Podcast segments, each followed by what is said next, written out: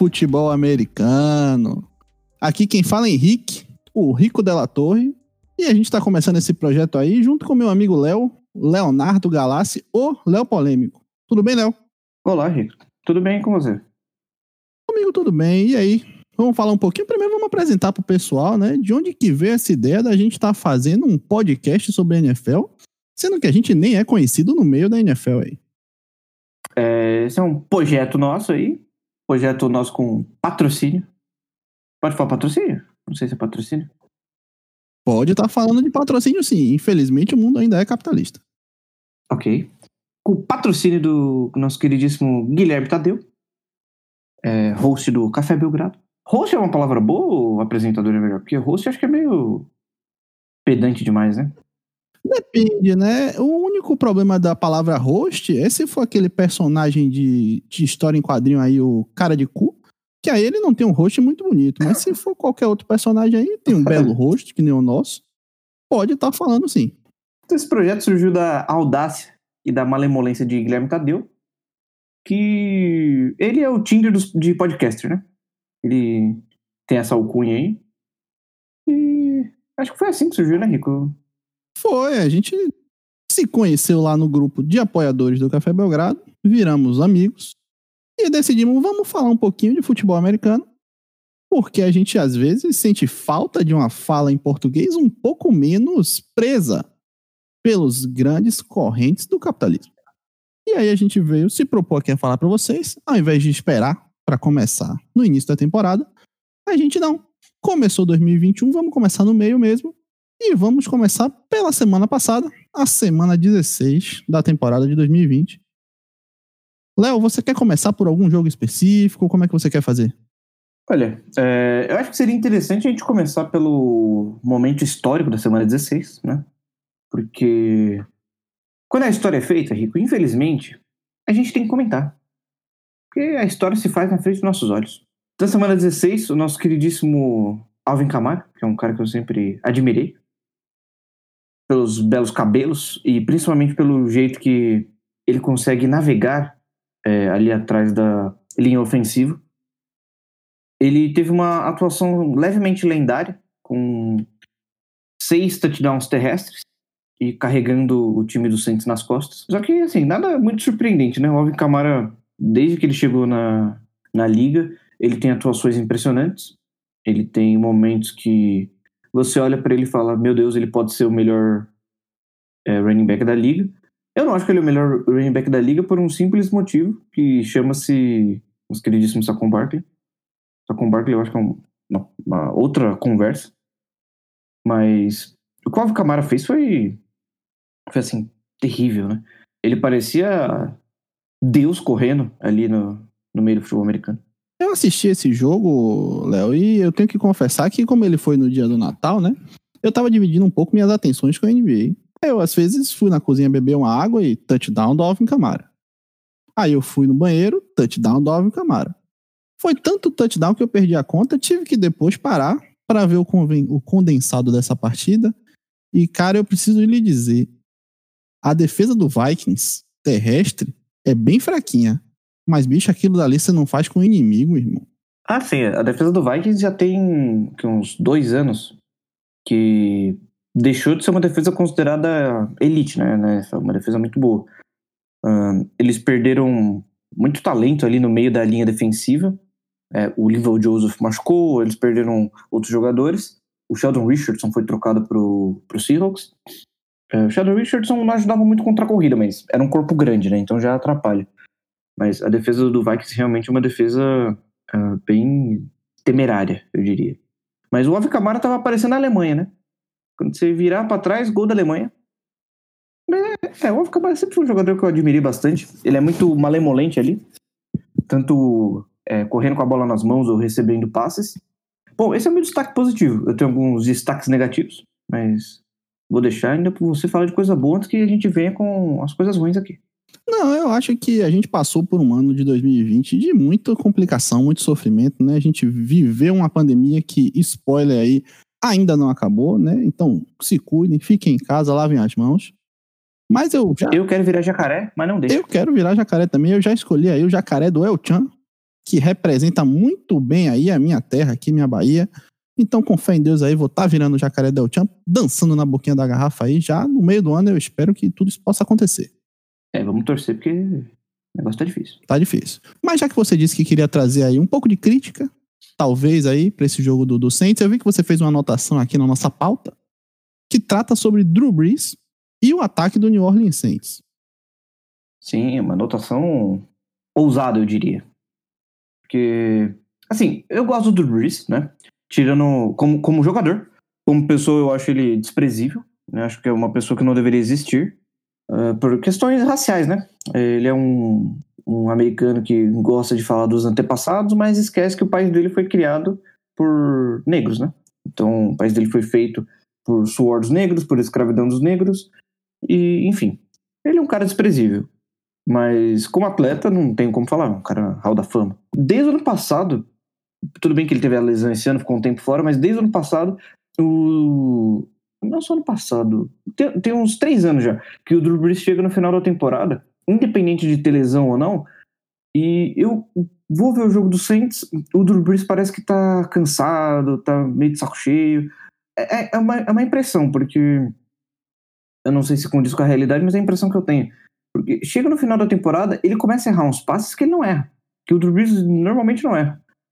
É, nesse jogo, eu até fiz uma anotação aqui no meu bloquinho. Ele teve quatro, quatro ou cinco underthrows que foram nítidos, assim, que o braço dele não estava aguentando, sabe? Ele fez um esforço hercúleo e a bola não saiu do lugar, basicamente. O jogador teve que se adaptar, teve que voltar na rota para conseguir pegar a bola. Então, Drew já tá fazendo meio que uma hora extra Uh, foram algumas decisões que foram um pouco questionáveis. Né? A primeira interceptação dele era uma bola que eu não vi nenhum sentido dele ter lançado ali. Um cara do gabarito do Drew Brees não faz muito sentido lançar aquela bola no, no meio de três jogadores do Vikings. E a segunda não foi tanto culpa dele, mas ele poderia ter ajustado um pouquinho o passe ali. E o ataque do, do Saints, agora, uma. Eu não sei se é tanto uma crítica, mas uma ressalva, né?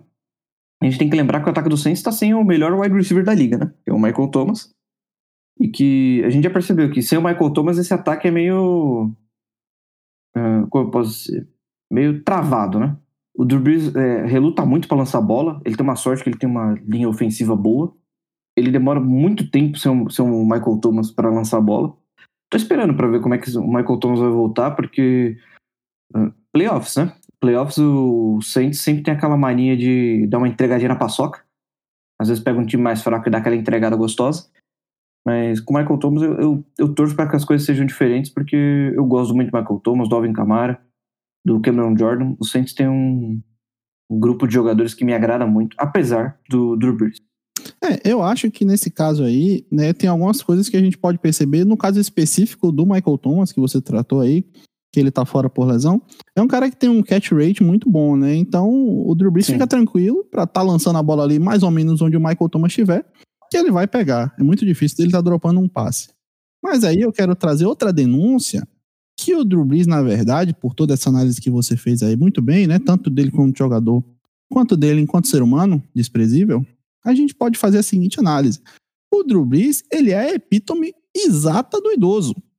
O idoso, muitas vezes, ele, ao invés de acumular sabedoria, como as pessoas tentam vender pra gente aí essa informação, ele tem muito tempo para estar tá acumulando ignorância, acumulando estupidez e acumulando burrice. Você estiver reparando aí no seu zap, muitas vezes as mensagens aquela de que a vacina vai botar um chip em você, que você vai virar um jacaré, muitas vezes vem de um idoso. E isso aí tem que ser tomado muito cuidado. Com relação ao futebol americano, né, de fato, falta um calcitran B12 aí, às vezes, na dieta do, do Drew Brees, né? Diferente do outro idoso da divisão lá, o Tom Brady, que toma sua vitamina de abacate, toma aí um coquetel de remédio aí, que deve ser muito bom para a idade dele. O Drew Brees, ele, na verdade, acha que tá jovem ainda e por isso falta braço quando chega em dezembro. E muitas vezes nos playoffs também acaba faltando. É, no playoff ele geralmente tá com o bracinho, né? Aí, aí sim é o verdadeiro jacaré. No playoff geralmente tá com o bracinho. Vídeo ano passado que. Ano passado ele teve uma partida de playoff tenebrosa. Quando eles foram eliminados pelo próprio Vikings. Então, denúncia aí. É, uma denúncia positiva. E já que a gente entrou nesse assunto do bracinho, eu já quero passar para a próxima partida. Claro. A gente teve também no sábado, no dia seguinte, né? Aquela rodada de sábado com três joguinhos. A gente teve o jogo do Lions, que pelo amor de Deus eu não vou nem me dar o trabalho de falar daquela patifaria lá. E a gente teve o jogo, que é o que o jogo que eu tô querendo falar aqui, que foi o jogo do Dolphins com o Las Vegas Raiders. Que belo jogo. Eu ainda, ainda tenho dificuldade em chamar o, Las Vegas, o Raiders de Las Vegas, porque Oakland ainda tá muito fixo na minha cabeça, mas enfim. Você brilhou aí na no nome correto do time, né? Eu teria falhado. Eu usei um golpe aqui que eu deixei tudo anotadinho no canto da tela justamente para estar tá evitando de errar. Muito bom. Esse é o segredo aí, que mesmo jovens, nós também temos alguns lapsos de memória. Juventude de hoje come pouco ômega 3 e por isso, às vezes, acaba esquecendo o que, que ela tá falando. Mas o que, que eu queria tratar do jogo Dolphins e Raiders? O jogo ele foi muito travado no início, né? Um jogo um, não sei se um pace mais lento, mas você vê muito check down para cá, muito check down para lá. E Tua Tagovailoa, essa estatística que eu até anotei, ele na partida inteira, até sair lá no meio do quarto período, ele tinha tentado dois passes para mais de 15 jardas e não tinha completado nenhum. Eu não sei até que ponto isso é culpa dele, isso é culpa do coordenador ofensivo, né? Em algumas rotas, inclusive, ele tinha jogadores abertos a uma distância mais profunda e insistia em fazer o check down com o Gesick, né? Ou com o próprio Miles Gaskin mesmo, que estava ali saindo do backfield. Então eu fiquei um pouco preocupado, né? Principalmente sendo a defesa do, do Las Vegas, uma defesa tão frágil contra o passe, né? Mas o jogo foi seguindo, né? O Brian Flores bancou colocar o Ryan Fitzpatrick no último período, quando já estava perdendo. E aí, meu amigo? Então vamos continuar como se não tivéssemos parado, falando aí da senioridade de Ryan Fitzpatrick. E eu preciso dizer que eu fiquei um pouco triste, né? A gente fez essa análise, foi uma bela partida mesmo que ele jogou no sábado. E aí a gente ia gravar. Isso aqui é a informação que eu tenho que dar pro nosso telespectador que não tem tele, porque ele não tá nos vendo. A gente tá gravando esse nosso podcast aqui no dia 1 de janeiro do ano de 2021. Mas a gente não ia gravar ele hoje, né? A gente ia gravar ele no dia 30. Por questões técnicas, a gente acabou não conseguindo gravar.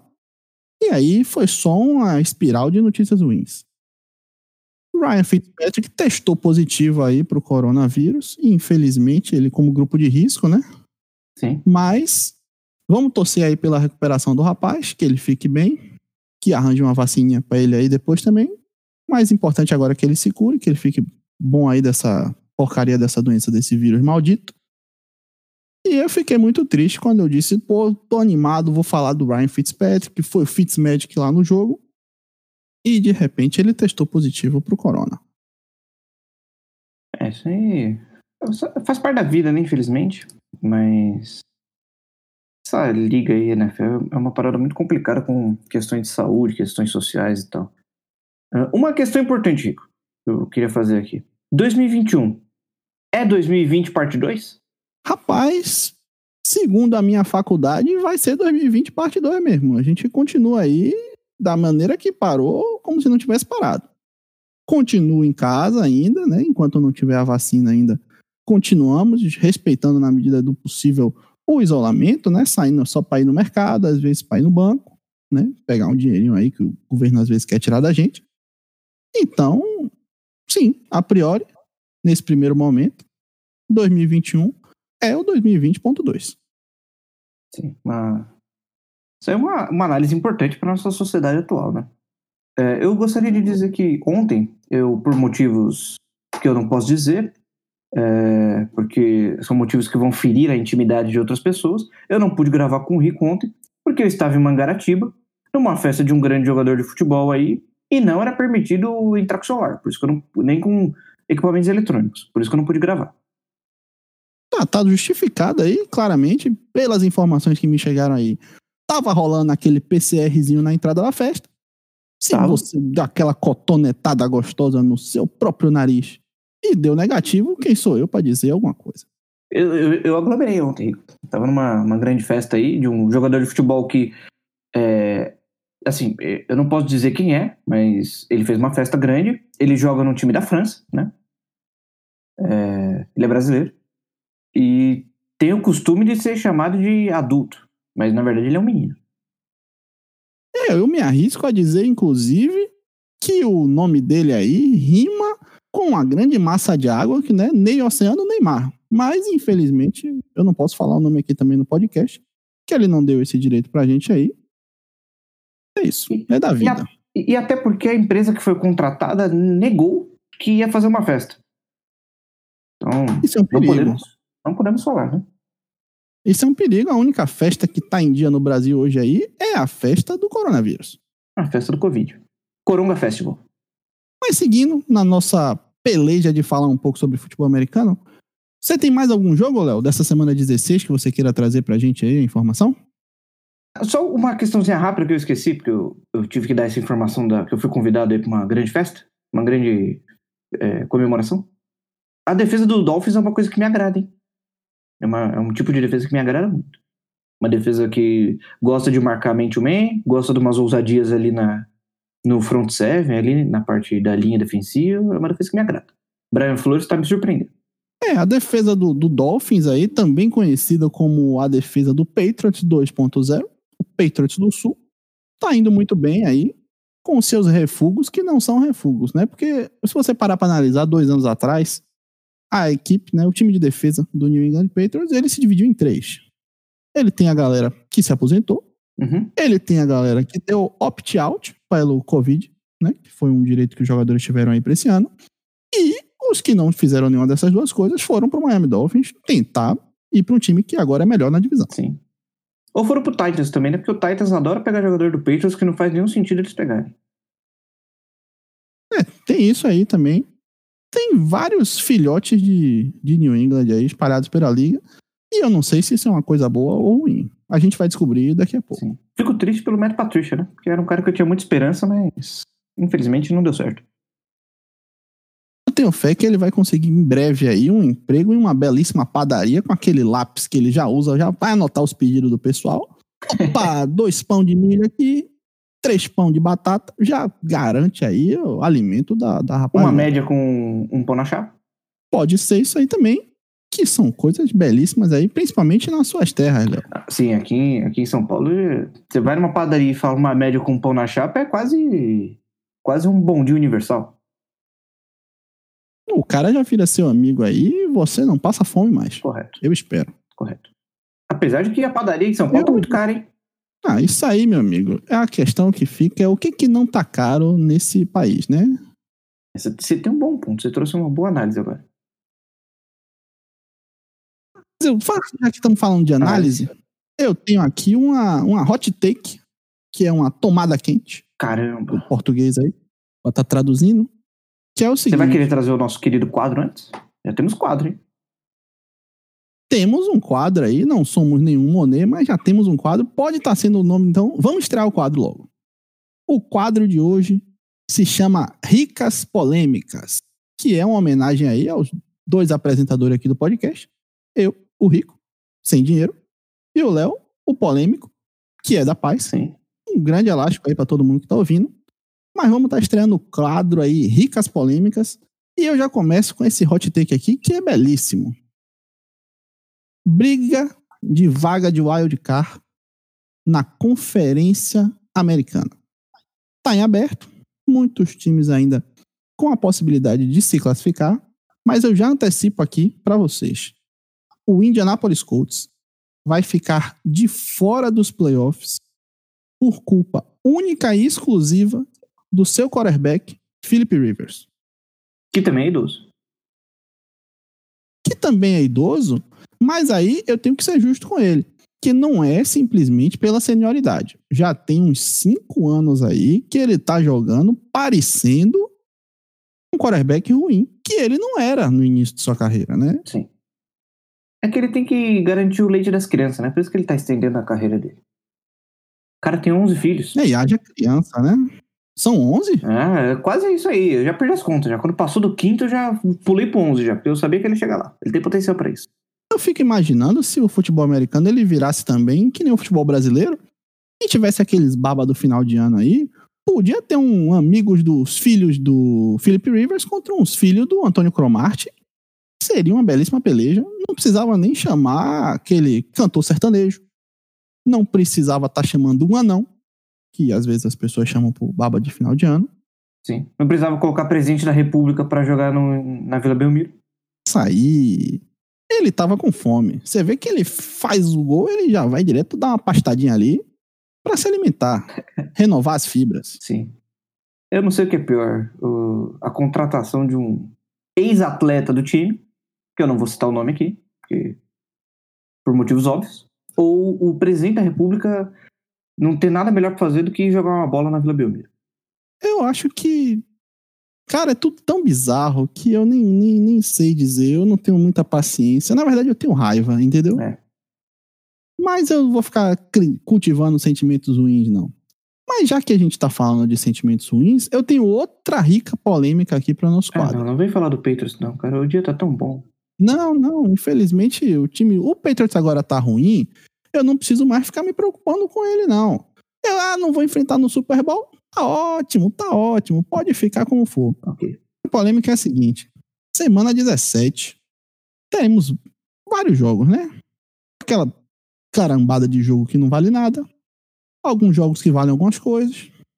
Temos inclusive o jogo lá na NFC Norte, que vale para o Green Bay Packers a primeira colocação geral da conferência, e para o Chicago Bears vale a classificação direta para os playoffs. Pô, um jogo convidativo aí ao prime time da semana 17. Mas aí seu Roger faz o quê? Eu vou colocar aqui esse jogo do Philadelphia Eagles, que não briga por mais nada, enfrentando a equipe de Washington, que dispensou, inclusive depois eu vou ter críticas aqui a do N. Haskins, mas eu não vou fazer elas agora não. Enfrentando um Washington que se ganhar vai para os playoffs, beleza, mas vai entrar em campo muito provavelmente com o quarterback com o nome de cerveja. É. Mas aí você tem que ver que talvez ele não esteja errado. Talvez esse, isso aí seja uma grande propaganda, né? Pode ser um, um grande Ed, né? Na Sim. verdade. É uma possibilidade. Ou então, o, finalmente, ele demonstrou uma preocupação social aí. E já que a gente está falando muito de idoso no podcast de hoje, ele vai botar os idosos para dormirem mais cedo aí e não serem, não terem que ficar acordados para assistir essa peleja ruim. Pode ser isso também. Pode ser isso também. Ele, se, ele, se ele fez isso pensando nesse aspecto de defender o idoso, ele foi visionário. É porque o, o, o, idoso, como eu falei antes, né? Ele tem muitas características específicas aí, mas ele, como cidadão, ele tem que ter seu direito aí preservado e o direito à soneca é um direito importantíssimo do idoso. Porque o idoso, se ele vai dormir ao final de uma partida de Sunday Night Football, ele vai ter que acordar muito rápido para poder estar tá passando um café, para poder tomar um café e começar a reclamar da vida desde cedo. Ou ir para uma fila de banco, né? Idoso gosta de fila de banco. Ou uma lotérica. Lotérica é bom. Fazer uma raspadinha. Lotérica é bom. Uh, idoso, eu não sei porque idoso, mas adora uma lotérica, né? Porque na lotérica você tem aquela perspectiva, né? Vai que bate um sonho de você ganhar uma loteria dessa aí. E como pro idoso, muitas vezes, a maior parte dos sonhos da vida dele já passou, pelo menos é um sonho que dá para atingir rapidamente ali. É, uma bela análise, faz, faz muito sentido. Agora, pensando nesse aspecto, realmente faz sentido. Eu tenho mais uma questão, Léo, que eu gostaria de estar lhe fazendo. Claro. Já que a gente tá chegando no final da temporada, né? Na semana, já semana 17, ou 16 mais um, é uma forma que eu prefiro estar tá chamando aí. Sim. Tem algum time para você que lhe decepcionou esse ano? Olha, uh, tirando meu time, que eu já não tinha expectativa nenhuma, porque eu compreendi a, a, a bizarrice que era o meu time, que a gente estava apostando num quarterback de 34 anos com histórico de lesão e num quarterback que estava voltando de umas decepções. Eu acho que o time que realmente me, me decepcionou foi o Baltimore Ravens, né? O Ravens tinha, pelo menos na minha cabeça, é, tinha tudo para ser um time que ia dominar a NFC esse ano, né? Tinha o Lamar Jackson vindo em grande fase, vindo uma temporada de MVP, é, a sensação da temporada, uma defesa sólida. Eu gosto muito da defesa do Ravens, sempre foi uma defesa boa. Mesmo quando eles começaram a perder um monte de peças, um monte de jogadores, a defesa sempre continuou sólida, com uma cultura estabelecida. Uh, mas o Baltimore Ravens foi uma grande decepção essa temporada. É, teve uma entrevista, salvo engano, do Lamar Jackson, que ele falou que durante os jogos ele estava fazendo a chamada em campo e ele ouvia barra via os adversários se ajustando é, e os adversários cantando a jogada que ele estava chamando. Ou seja, o Ravens de um ano para o outro não mudou o play calling. Continuou fazendo as mesmas chamadas, continuou chamando, fazendo os mesmos sinais da sideline, como se ninguém fosse se preparar para isso. Então, fiquei duplamente decepcionado depois que eu li essa notícia. Caramba, isso aí é, é preocupante mesmo. E eu tô muito feliz e muito triste ao mesmo tempo. Porque eu lhe fiz essa pergunta pensando, não, o Léo vai falar um time, eu vou ter a oportunidade de estar tá falando outro, a gente vai fazer um debate legal e vamos estar tá construindo aí mais um pouco de pauta. E aí você vai e fala o time que eu ia trazer também. grandes mentes pensam igual. É verdade. É, grandes mentes estamos pensando aí alinhados. Mas de fato, o, o Baltimore Ravens, para toda a, a perspectiva que a gente tinha, né? Sim. Para a temporada que vem, foi um pouco decepcionante da forma. E digo mais aqui, essa aqui, eu não sei se é hot take, se eu tô sendo muito coerente com o que a grande mídia tá dizendo, porque eu não acompanho a grande mídia. Mas, cara, eu acho que já dá pra carimbar que o Marquise Brown é bust, viu? É, eu fico confuso com o Marquise Brown, porque ele é um cara que tem uma velocidade absurda. É, ele faz rotas bem até não é um, excelente route runner, mas ele é um. É, bom, amigos, aqui nós tivemos um pequeno problema. Tivemos um probleminha técnico e acabou não gravando esse pedaço da nossa conversa. Então, aqui vai um pequeno disclaimer e vamos continuar com o nosso querido episódio. Um, um bom jogador é o Des Bryant não sei até que ponto é uma homenagem também, né? Se for assim, acho que dá pra tá alguém tá buscando aí um Demarius Thomas. Que a gente tá nessa vibe 2012, por que não? Trazer o Megatron de volta. Pois é. Em 2012, inclusive, que previu aí bem o apocalipse que ia acontecer. Infelizmente, os maias parece que eles erraram o número.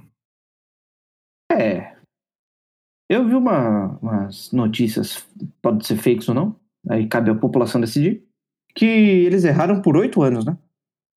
Mas mesmo assim, o mundo não acabou em 2020, já estamos em 2021. Então, eu não sei em quem acredito. Não, meu, meu medo é que eles tenham errado, ao invés de ser 2012, o cara escreveu o número trocado ali no final e ser 2021. Eu fico com essa preocupação aí. Não tinha me atentado a esse fato. Agora estou com medo a respeito desse ano, mas acho que nada supera 2020 eu... em questão de ruindade. Eu espero que não. Pra tá finalizando, assim, dando um amarramento, assim, final. Amarramento, pô, tá difícil o português hoje. Esse negócio de falar de esporte americano, cara, é difícil, porque a gente fica pensando, poxa, RPO, poxa, tackle. Fica pensando nas palavras em inglês, e aí na hora de falar português, sai umas pedradas, tipo amarramento. É, o nome disso é, é Momento Luciana Gimenez, né? É, cara, é, é, é muito momento Luciana Gimenez mesmo, mas vamos fazer o seguinte. Vamos parar né? E aí eu, você, a sociedade como um todo tá julgando as pessoas porque às vezes elas não tiveram tanto acesso, né? À questão de educação, a gente sabe quão, quão desigual é o nosso país. Sim.